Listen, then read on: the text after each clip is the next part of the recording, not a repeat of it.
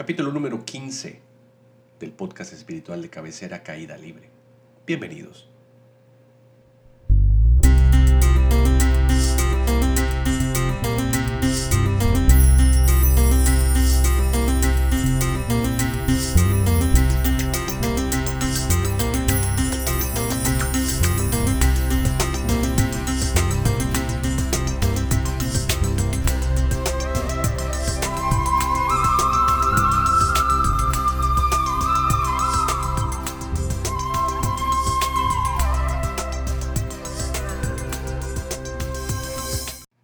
Namaste a todos, bienvenidos nuevamente al podcast Caída Libre. Yo soy Carlos Cervera, nuevamente con mucha alegría de compartir este momento con ustedes. Muchas gracias por estarnos escuchando. Hay muchísimas reproducciones de este podcast. Eso significa que cada vez más gente se está sumando a esta bonita comunidad. Muchas gracias a todos los que me están haciendo el favor de compartirlo por medio de sus redes. Recordemos que lo que queremos hacer por medio de este podcast pues es de alguna manera compartir entre todos nuestras vivencias en el camino espiritual. Lo que queremos hacer es pues en conjunto buscar la manera de continuar creciendo, continuar avanzando en este camino espiritual. Es la entrada número 15 ya. 15 entradas llevamos casi sin parar. Hoy me encuentro un poco resfriado, pero eso no nos va a detener. Este podcast está patrocinado por el dios Kukulkan, poderosísima serpiente emplumada de todos nuestros ancestros de aquí del sur de la península. Del sur de la península. Del sur de la república. Es que para los yucatecos solo existe la península. Muchas gracias, Dios, por patrocinar este podcast. Y también, nuevamente, como ya es costumbre, le agradecemos a el señor Enrique Puerto, el señor Kikín, quien entrada tras entrada nos patrocina con una bellísima ilustración. Reconocido deportista progreseño, radicando en Ciudad de México, trabajando para la agencia de publicidad, bueno, de branding, Futura. Talentazos por ahí. Empezando por el señor Kikín Puerto. Muchas gracias, señor, por patrocinar este podcast a tu manera. Hoy toca hablar sobre la verdad.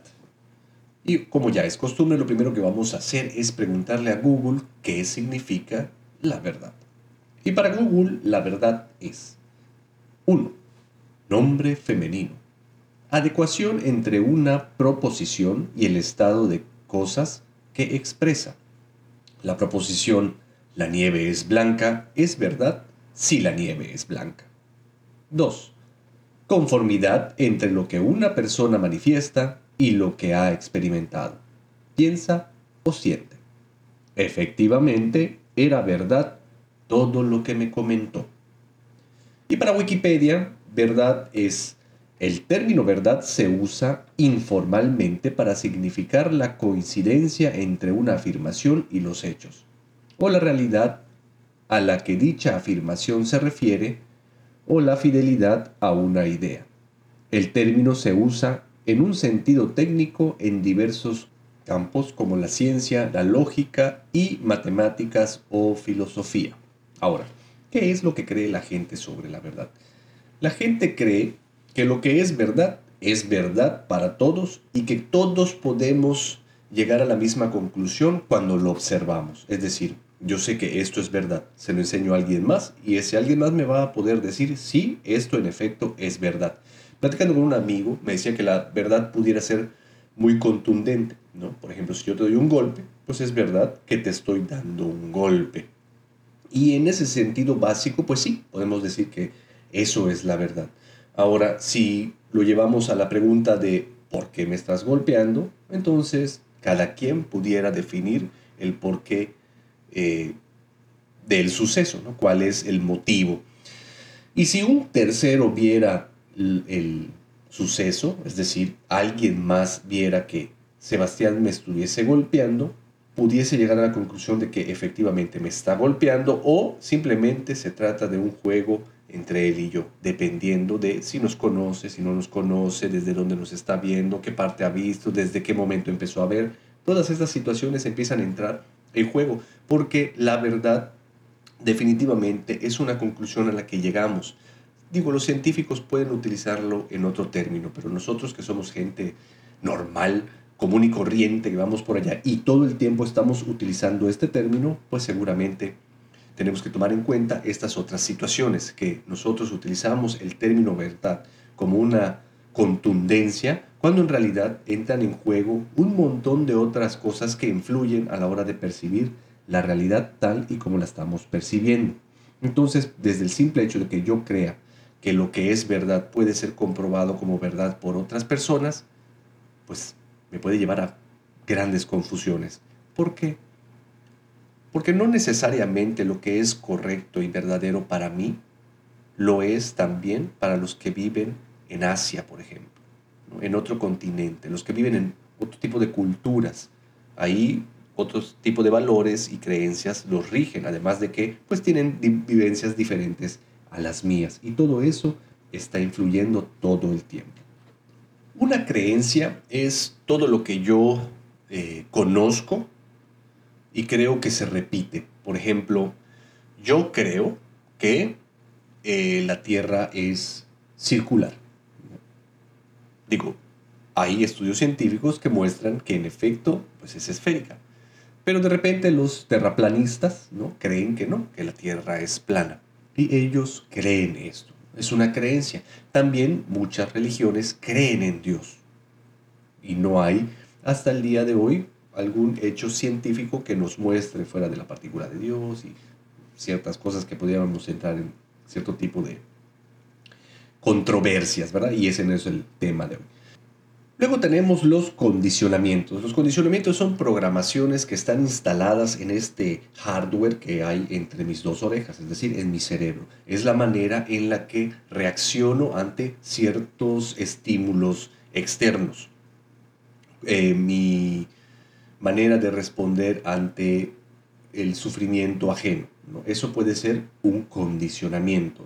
O como yo de repente reacciono ante el miedo, como eh, reacciono ante los posibles embates de la vida. ¿Cómo veo el vaso? ¿Medio lleno o medio vacío? Todo eso tiene que ver con los condicionamientos y están muy basados en las experiencias previas de mi vida, sobre todo en las iniciales, durante las primeras etapas que fueron pues, la concepción, la gestación, el parto y las primeras horas de nacido, así como los primeros seis años de mi vida. Sumamente importante para los condicionamientos.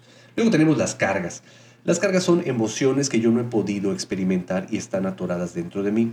Como no es natural el ir por el mundo reteniendo estas cargas, pues lo que está buscando el mundo externo es darme las oportunidades suficientes como para que yo las pueda experimentar. Entonces todo lo que llega a mi vida, muy probablemente está siendo atraído por esta serie de cargas que yo no he podido experimentar. Entonces también me van a influenciar en cómo yo estoy experimentando la vida. Si de repente dentro de mí hay una carga de mucho dolor y sufrimiento, porque yo no me permito llorar, pues seguramente en el mundo externo ocurrirán situaciones que me brinden la oportunidad de poder liberarlo. Es decir, cosas tristes que me hagan sentir para que yo pueda llorar. Y luego está la percepción. La percepción es un tema que me puede fascinar y es sumamente vasto. Vamos a dejarlo muy básico tocando ciertos puntos y tal vez para el próximo podcast nos adentramos completamente sobre lo que es percepción. Pero científicamente hay nuevos estudios y una corriente muy locochona que me encanta seguir sobre la percepción y habla de que nosotros eh, gracias a los sentidos es que tenemos la idea de que existe alguien aquí. El self, el yo, el sí mismo, es resultado de la percepción que mis sentidos eh, traducen, o mejor dicho, lo que mis sentidos perciben es traducido dentro del cerebro y esa traducción genera la ilusión del yo. ¿Cómo? Bueno, pues separando todo lo que no soy yo como yo veo, como hay un ver, hay un escuchar, hay un sentir, hay un pensar, pues entonces en teoría también ahí hay alguien que está haciendo todo eso. Pero científicamente realmente el ver, los colores, los sonidos, las sensaciones del cuerpo, todo eso no son más que pulsaciones eléctricas. Son chispazos dentro de mi cerebro, son impulsos electromagnéticos dentro de mi cerebro. No hay un color rojo. ¿no? En realidad lo que está sucediendo es que el espectro de luz y los rayos infrarrojos y todas las, variantes, eh, eh, tipos de, vibraciones que generan la luz, rebotan sobre la materia y los que son rechazados por este son captados por mis ojos y yo veo color como resultado, pero en realidad ahí no está el color. Entonces la percepción, lo que yo conozco como percepción y lo que percibo, lo que yo tomo como realidad, y aquí está el meollo del asunto, no es más que la interpretación de mi cerebro con respecto a todos los estímulos externos captados por mis sentidos. Chan, chan, chan, chan. O sea que la realidad que yo percibo es exclusiva de mí. Nadie más percibe la realidad como yo la percibo. Puede ser que la perciban más o menos parecido, pero como yo, nadie. ¿Por qué? Porque se ve afectada por mis sentidos. Y por ejemplo, en mí, en, mí es, es más, o sea, yo lo veo, yo lo puedo entender más fácilmente cuando llevo el ejemplo a mí mismo. Yo nazco con dislexia. Mi cerebro en alguna parte tiene un funcionamiento diferente al cerebro de los demás. Entonces, Dislexia no es una incapacidad visual. No es que yo no pueda ver las letras y por eso no sé leer o no veo bien los números y los confundo y por eso no sé sumar. No, sino simplemente la interpretación de esos números y esas palabras y esas letras dentro de mi cabeza sucede de manera diferente a muchas otras personas. Entonces, esa es mi realidad. No quiere decir que eh, sea la verdad contundente para todos, pero es mi verdad. Y para mí eso es la realidad, lo que yo percibo.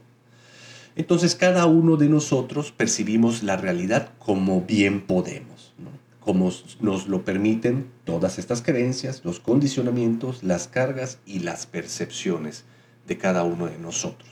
Ahora, ¿cuál es el problema con esto? Te preguntarás, ¿no? Y yo también me lo he preguntado. Si todos tenemos una experiencia propia, ¿Por qué entonces luchamos por que todos crean exactamente lo mismo que yo creo? ¿Por qué voy por el mundo tratando de imponer mis creencias y mis verdades como absolutas?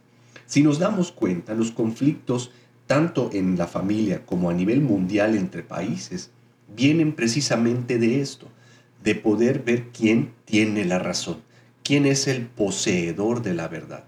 No, mi Dios es el verdadero y solo mi Dios dice la verdad. Un tremendo conflicto tenemos por ahí, ¿no? ¿Por qué? Porque si nos salimos, digo, ¿quién no quiere tener la verdad? ¿Quién no quiere estar del lado de la verdad? ¿A quién le gustaría encontrarse del lado de la mentira? Yo creo que a nadie. ¿Por qué? Porque así se nos ha condicionado, se nos ha criado eh, con la idea de que nosotros siempre tenemos que estar del lado de la verdad, si no el Capitán América se va a poner muy triste con nosotros.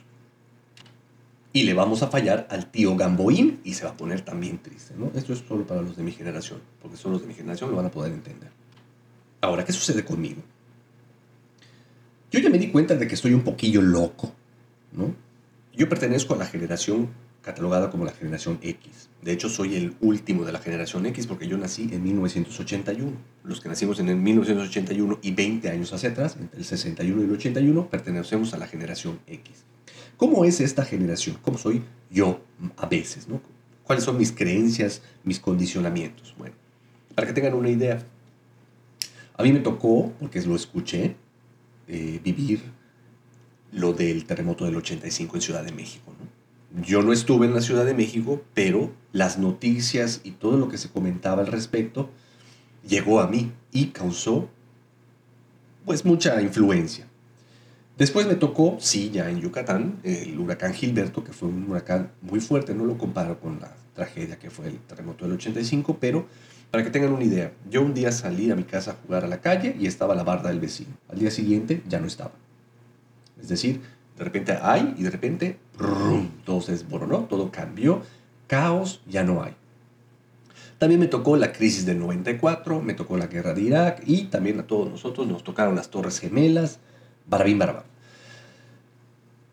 Por lo tanto, yo estoy condicionado a que o todo está bien o todo está mal. Entonces, cuando alguien llega porque me quiere contar algo, oye, chino, tenemos que hablar, hay noticias. Pues obviamente, todo estaba bien y yo me preparo entonces para que todo esté mal. Antes de tener pues, el conocimiento que tengo, esto me ocasionaba que mi verdad fuera demasiado oscura. Yo veía siempre el vaso medio vacío. Yo estaba preparado para todo lo que pudiera pasar. Preparado entre comillas, porque no me preparaba nada. Simplemente yo andaba con una mano tapándome adelante y otra mano tapándome atrás, ¿no? Caminando por el mundo como un niño que silba en la oscuridad. Eso era mi preparación, porque yo sentía que todo estaba bien y de repente todo podía estar mal, ¿no? Como por ejemplo cuando mi papá fallece, así sucedió. Un día mi papá sale a entrenar y de repente ya no regresa a entrenar porque lo atropelló un borrachín por la calle. Yo inmediatamente cuando esto sucedió, lo que el pensamiento que hubo en mi cabeza fue, lo sabía, algo malo iba a suceder. ¿Y qué es lo que gana mi mente con esto? Pues eso, reafirmar la existencia. Yo lo sabía. Yo, poseedor de la verdad, yo, ser sumamente inteligente, pude adelantarme a las catástrofes de la vida. Háganme el bendito favor. Ahora, no he cambiado. Yo sigo teniendo esta tendencia loca, ¿no? A ver todo bien y de repente ver todo mal. ¿Cuál es la diferencia? Me doy chance ya de dudar de lo que la mente me está diciendo. La mente, el primer impulso que va a tener es decirme, aguas, ay, te quieren joder. Jesucito, este quiere mal, esta te quiere mal, te están viendo la cara de pendejo. Todo el tiempo me lo está diciendo la mente. La diferencia es que yo ya me ando con respeto. Simplemente me permito observar el contenido de la mente, pero definitivamente termino llevando mi atención al corazón y con más temple permitirme realmente sentir qué es lo que está sucediendo para no no reaccionar, sino permitirme responder desde el corazón, darle chance a estas respuestas extraordinarias de la divinidad suceder a través de mí. Y también, pues también lo que hago ahora es preguntarle a los demás, oye, este, estoy creyendo esto. ¿Tú qué opinas? y ya me dan su punto de vista y termino dándome cuenta de que realmente lo que yo estaba pensando simplemente era una proyección muy loca de mis condicionamientos. También, ¿qué es lo que pasa? Eh, como ya les comenté, buscamos la manera de reafirmar el yo, el yo por tener la razón. Ya les he comentado en otros podcasts anteriores los eh, juegos del ego. ¿no? yo tengo la razón, tú estás mal, el dominar, no ser dominado, supervivencia, eh, ya se los he contado. Pero ¿de qué me sirven estos juegos? De nada en absoluto. ¿Para qué los utiliza el ego? Para reafirmar la existencia. Es esa lucha, ese roce que sucede entre lo que soy yo y todo lo que creo que no soy yo. Desgraciadamente, no podemos dejar de jugar estos egos, pero es diferente jugarlos a creérmelos, a creer que yo soy eso que está sucediendo. Cuando en realidad te das cuenta de que todo lo que está pasando es un juego, de que realmente puede ser que sí, entre hombres estemos viendo iba a decir una grosería horrible, ¿no? ¿Quién la tiene más grande? Ya la dije.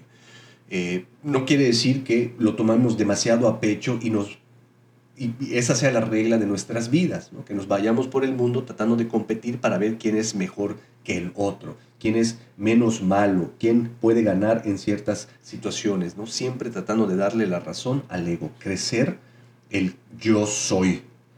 Lo que va a traer eso como consecuencia es mucho sufrimiento porque el ego es una ilusión. Y mientras nos mantengamos en la ilusión del yo, seguramente vamos a estar desbaratando todas nuestras relaciones, porque por tener la razón yo soy capaz de hacer cualquier cosa, incluso dejar de llevarme con mi familia, incluso ver dentro de mi familia gente que me quiere mal, cuando en realidad pues no está, simplemente son programaciones de porque la barda del vecino se cayó cuando yo tenía cinco años y no me lo esperaba. Seguramente en tu cabeza debe estar pasando la mente, digo la mente, la palabra o la frase, mejor dicho, esto ya lo sé. y es otro de los juegos del ego. Cuando el ego dice esto ya lo sé, en realidad lo que quisiéramos muchas veces decir es esto ya lo he escuchado, yo ya he oído al respecto, ¿no? Pero Mucha gente que llega al camino espiritual, obviamente lo hace por, pues está cansada de sufrir, ya el sufrimiento ha sido tanto que no lo soportamos mal y pedimos a Dios, por favor, quiero ser feliz y Dios nos va llevando al camino espiritual para encontrar esta felicidad abandonando el yo. Pero también lo que pasa mucho con los que entran en el camino espiritual, pasó conmigo también, muy al principio, es que la generalidad queremos volvernos buenitos. ¿Y a qué me refiero con esto? Llegamos muy heridos al camino espiritual y con el hecho de que ya ser o considerarnos parte de este camino espiritual, entonces ahora queremos volvernos gente buena. en lugar de empezar a ver todo lo que hay dentro de nosotros, lo que hacemos es negarlo o tratar de cambiarlo. Y ahí vamos por el mundo vestiéndonos, vistiéndonos de blanco, con miradas profundas. Empezamos a hablar más lento, hermano, hermana, namaste. y tratamos de esconder pues todo eso que nos da vergüenza y que invariablemente sigue estando dentro de nosotros. Esas emociones que nosotros consideramos como malas o como negativas, todo eso que juzgamos dentro de nosotros. Por ejemplo, eh, en la UANES nos cuentan una historia muy linda sobre uno de los monjes que después se convirtió en nuestro maestro.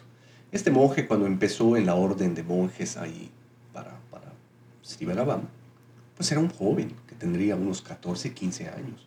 Entonces estaba en la etapa de, pues, los, los la, adolescencia, cuando las hormonas están más disparadas que nunca. Y él sentía mucha vergüenza porque tenía ataques de lujuria muy fuertes, ¿no? episodios de lujuria, vamos a llamarlo episodios, no ataques. sentía mucha lujuria de repente este muchacho, ¿no? Y se avergonzaba de esto, pues porque él era un monje y nos, se supone que los monjes no deben de sentir lujuria. Entonces de repente decide, al darse cuenta de que él no podía controlar estos ataques de lujuria, renunciar a la orden de monjes, a la orden de das. Bhagavan le dice, oye, espérate, ¿por qué quieres renunciar? Vente a platicar conmigo. Y el monje le, pues, le dice la verdad, pues Bhagavan es que yo soy muy mentiroso, soy muy lujurioso, eh, de repente tengo pensamientos muy terribles. Y Bhagavan le dice, ok, vamos a hacer esto. Si quieres irte, te puedes ir, pero quédate a comer el día de hoy con todos los monjes. Y durante el almuerzo, súbete en tu silla, párate sobre tu silla y comienza a decir en voz alta, soy lujurioso, soy un mentiroso, soy una persona horrible. Soy lujurioso, soy mentiroso, soy una persona horrible. Y así repítelo. Este muchacho que es muy obediente y todo lo que dice Vagabán lo hace, lo hizo durante el almuerzo. Muerto de miedo, pero pues bien decidido, se sube sobre su silla y comienza a decirlo en voz alta. Soy lujurioso, soy mentiroso, soy una persona horrible, una y otra vez. Pues cuando lo dijo por primera vez, todos voltearon a verlo. Cuando lo dijo la segunda y la tercera, algunos dejaron de verlo y continuaron comiendo. Al poquito tiempo la gente lo empezó a ignorar. Y es por esto, porque a nadie realmente le importa lo que uno crea que es. Realmente mi atención está siempre dentro de mí y si voy a poner mi atención en los demás, es uno para utilizarlo como una herramienta para ver qué soy, porque yo soy eso, o para separarme de eso y reafirmar mi existencia. Nada más que en ese caso el crecimiento se reduce a cero. Y ese es el problema de todo esto. El querer tener la verdad, el ser poseedores de la verdad, me puede resultar, me puede dar el estancamiento, puede ocasionar que yo deje de crecer. Pero ¿cuál es la solución que nos da Sri Bhagavan? Bueno, Bhagavan dice que to see is to be free. Ver es ser libre. El simple hecho de poder ver te da libertad. El problema, dice Bhagavan, es que nosotros nunca hemos visto. Es decir, cada vez que nosotros volteamos a ver a nuestro mundo interno, condenamos lo que hay ahí dentro antes de poder verlo. Ahora, durante nuestra vida hemos vivido cosas que han sido entregadas pues por nuestras relaciones. Nuestras relaciones también son el resultado de sus relaciones. Entonces podemos ver cómo somos una cadenita de heridas que se van heredando. Yo fui herido por mis padres, mis padres fueron heridos por sus padres y así nos damos, ¿no? Cada vez gracias a Dios y a la evolución de la conciencia, estas heridas se van haciendo pues menos, son, son, menos evidentes tal vez o menos profundas. O mejor dicho, hay más capacidad de poder ver y sanar estas heridas. Pero lo que sí es cierto es que esta cadena de heridas que hemos estado heredando está dentro de nosotros. Por lo tanto, dentro de cada uno de nosotros hay un montón de cuestiones que están pendientes. Bhagavan dice que estamos hasta el cuello sumidos en fosas sépticas. Dentro de nosotros está una podedumbre horrible que huele y se siente espantoso. Y por eso no queremos voltear a ver. Cada vez que empezamos a, voltear, a, cada vez que empezamos a ver, intentamos eh, ver nuestro interior y comienza a salir ese hedor. inmediatamente lo condenamos y hacemos como que no está o intentamos cambiarlo. Y ese es el problema. Como nos condicionaron a que tenemos que cambiar, a que tenemos que ser mejores, a que tenemos que ser algo diferente a lo que somos en este momento, vivimos alejados del aquí y el ahora. Y eso es precisamente lo que nos causa sufrimiento. El sufrimiento no está en el hecho, sino en la percepción del hecho. Regresamos con lo de la verdad. La verdad es la que yo percibo. Y el hecho de que yo esté percibiendo lo que hay en mi interior como algo feo, como algo horrible, como algo que me hace una persona terriblemente espantosa, bueno, pues definitivamente no voy a querer verlo. Pero si yo solo llevo mi atención y me permito ver, me, quedarme con lo que es, todo lo demás sucederá automáticamente, porque Dios se hará cargo del contenido de mi alma. Yo no tengo que hacer nada más que ver, y esa es la solución que da Sri Bhagavan. Hace muchos años, hace como siete años, cuando yo estaba apenas comenzando en el camino de la One University, trajeron a Mérida a una meditadora, eh, se llama Narayani, es una One's Meditator, iniciada por Sri Bhagavan, hace ya muchísimos, muchísimos años, era de las primeras One's Meditators junto con Bhaskar, ella es brasileña, y la trajeron a Mérida a dar esta meditación. Esta meditación lo que buscaba era que a través de los ojos de la meditadora tú pudieras entrar en contacto con tu propia divinidad. Entonces yo estaba alucinadísimo porque ya tenía expectativas de cómo iba a ser esta meditación. También lo vi como una oportunidad de pues encontrar una solución para el sufrimiento de mi madre, porque mi madre es una persona terrible, ¿no? es broma, pero esa era mi creencia. Yo creía que mi mamá estaba muy mal y que necesitaba ser compuesta o arreglada y que Narayani le, pudiera, le podía dar esta solución. Entonces la invité, invité a mi mamá, la fui a buscar y fuimos a esta Oneness Meditation. Llegamos tarde. Y cuando yo vi que empecé a que se estaba haciendo tarde, pues obviamente toda mi atención se puso sobre mi mamá y querer culparla. Por culpa de mi mamá no voy a llegar a tiempo a la meditación de Narayani. Llegamos, pues las, los lugares cercanos a donde iba a estar ella, pues ya estaban ocupados, nos, nos tocó sentarnos un poco más atrás. Y desde que, me sentí, desde que me senté, pues empecé a sentir la incomodidad de que yo quería estar adelante y no podía. Pero bueno, dije, no pasa nada, vamos a ver qué sucede durante la meditación. Comienza la meditación y de repente todos los que estaban adelante comienzan a entrar en estados bellísimos, empiezan a entrar en dicha, empiezan a reír, empiezan a explotar en, en ananda y yo no sentía Nada en absoluto. La mente se dispara y empieza a decir, ok, es que es porque no estás delante. Ok, es que, bueno, eh, concéntrate. Este, tienes que verla mejor. Mira sus ojos. Este va, va a pasar a verte. Y de repente también empezó a decir, híjole, ya se está acabando esto y no ha sentido nada. Ya no vas a sentir nada. En la madre. Es culpa de tu mamá. Porque tardaste y por esto. Gracias a Dios. de repente algo sucedió. Yo lo atribuyo a que en efecto surtió efecto la meditación. Y de repente como que mi conciencia se fijó en el parloteo mental, en lo que la mente estaba diciendo. Y lo único que pude ver es que dentro de mí lo que había era envidia. Yo estaba sintiendo una envidia enorme porque yo quería estar adelante junto con ellos. Y lo único que pude ver es que yo era envidia en ese momento. Y lo único que había era envidia. Y no había ningún problema con tener envidia. Que eso era lo único que existía ahí. Y exploté en dicha. Me empecé a reír cuando vi lo, la envidia, ¿no? No por decir que era yo un ridículo o lo que sea, simplemente el hecho de verme como el envidioso que era en ese momento me permitió experimentar esa dicha. No lo quise cambiar, ni tampoco lo condené, simplemente lo vi y todo lo demás sucedió automáticamente. Entonces la verdad la tengo que aplicar a mí mismo, verme y descubrirme, no ver y descubrir a las demás personas. Cuando yo esté viendo o cuando mi atención esté fija en los demás, que sea para experimentarlas, no para querer cambiarlas o para descubrirme en ellas porque yo soy eso. Y recordemos que el mundo externo es un reflejo de mi mundo interno. Seguramente si yo trato de aplicar esto en mi día, en mi día a día, pues mis relaciones van a estar intactas e incluso muchas de ellas podrán sanar. Entonces, para cerrar el tema, cada quien tiene su propia verdad.